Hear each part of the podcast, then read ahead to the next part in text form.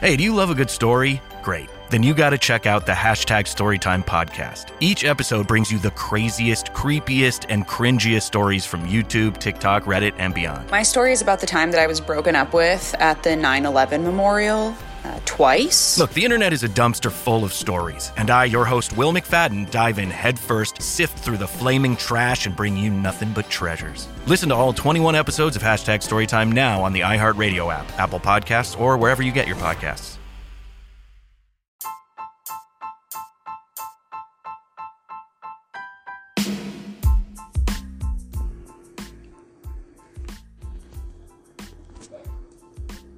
Vivencias, historias, leyendas, actualidad, opinión, pero por sobre todo, pasión. Sala 79, un podcast de Argentina para el mundo.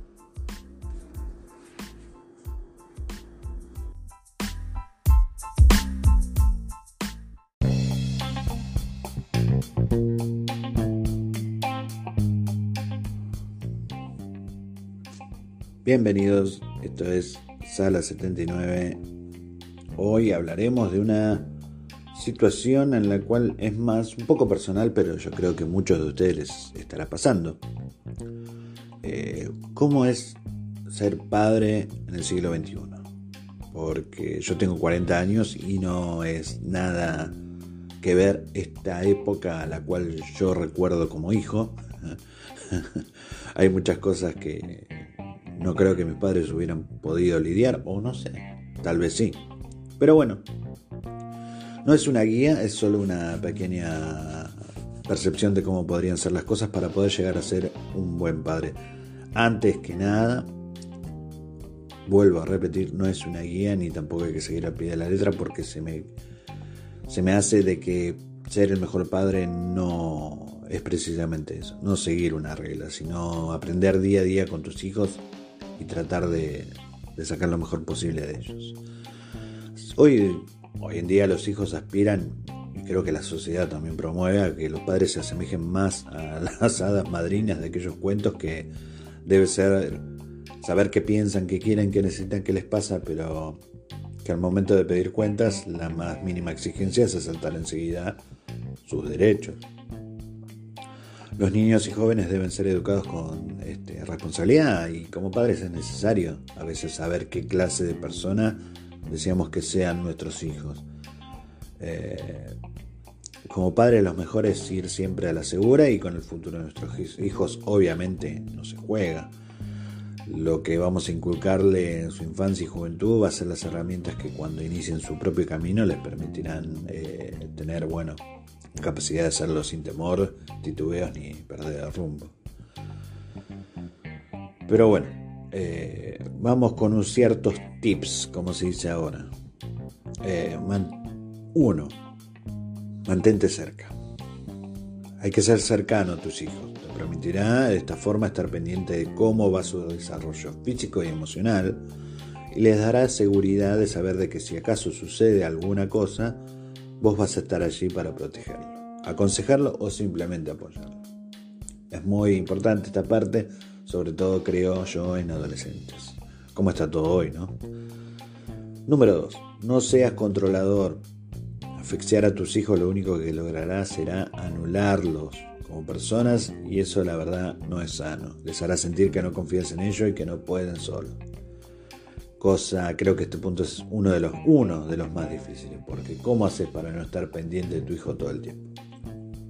Yo tengo una sola hija y la verdad que ella tiene 8 años y no veo cómo dejarla libre sin asfixiarla. Es eh, realmente quiero estar pendiente de todo lo que hace, sobre todo con el tema de internet hoy en día que es tan fácil Sí, ustedes van a decir el control parental y todo lo que ustedes quieran, pero es muy, muy fácil derrumbar ese supuesto muro que pone el control parental en Internet. Hay que estar muy atento, esto ya es parte mía, hay que estar muy atento por Internet, por favor.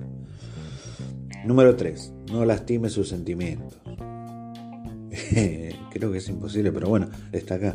En una ocasión un niño maltratado me decía que lo que más le dolía no eran los golpes de su papá, que ese dolor pasaba, las cosas que decía, eso no podía olvidarlo. No estoy diciendo que los golpes sean menos malos, uno y otro no son formas de educar. Solo digo que pongamos mucho cuidado en nuestras palabras.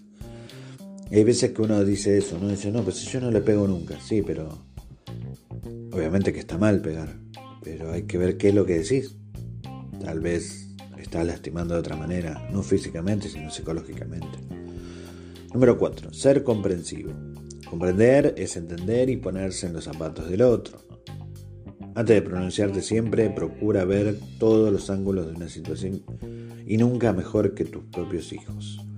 Respira y busquen juntos la solución.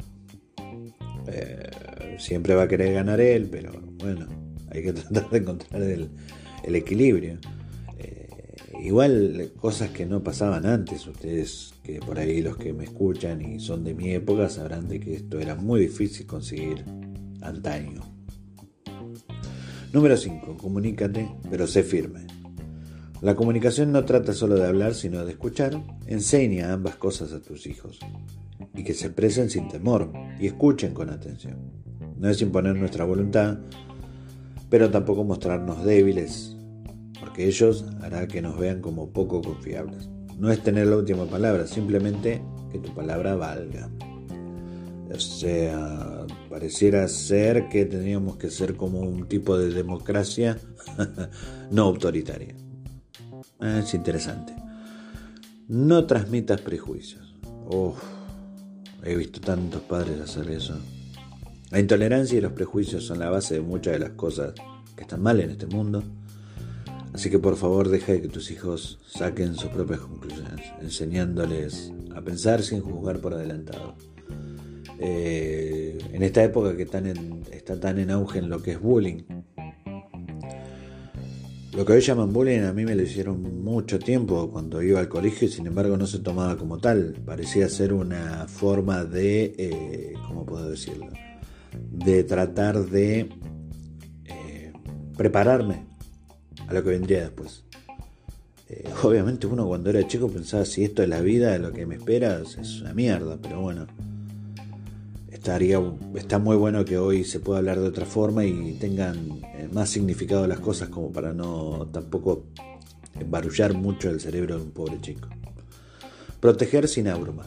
Eh, una cosa es cuidar y velar por la seguridad de tus hijos y otra es no permitirles que cometan sus propios errores.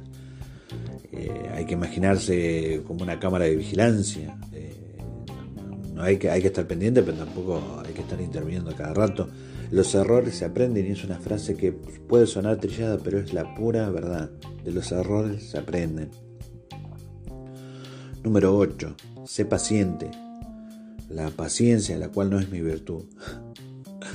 La paciencia es una virtud que debemos cultivar, empezando por nosotros mismos. Va tarde.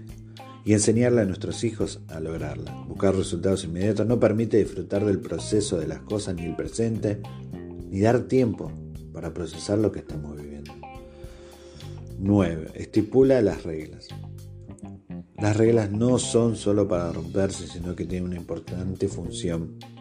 Las reglas ayudan a mantener la armonía y el orden dentro de cualquier estructura y la familia no es la excepción. Sí creo que hay que tener reglas, pero también creo de que no hay que ser una dictadura. Hay que tratar de encontrar el equilibrio. Y número 10, pon límites. Todo padre debe ser consciente de la importancia de los límites en la vida de los hijos y como tal debe aplicarlos, cuidando siempre de no ser arbitrario y es obligación de los hijos acatar estos hechos.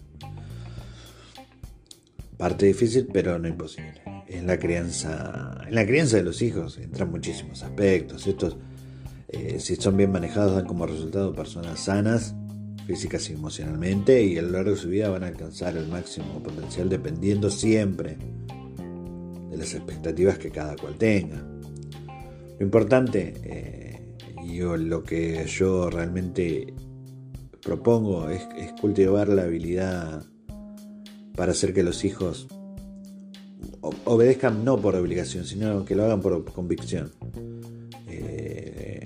Eh, y la comunicación es muy clave para esto para que bueno, podamos tener eh, ese entendimiento y se dé de ahí el convencimiento.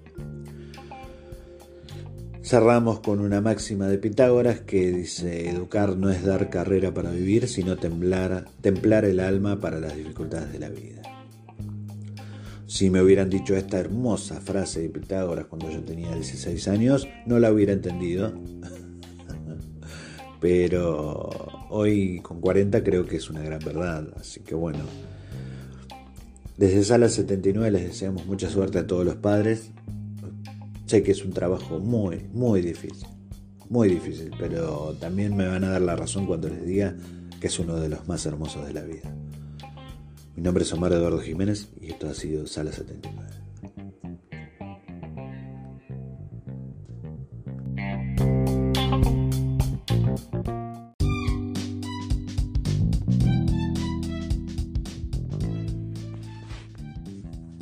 Esto fue Sala 79, un podcast de Omar Eduardo Jiménez para el mundo.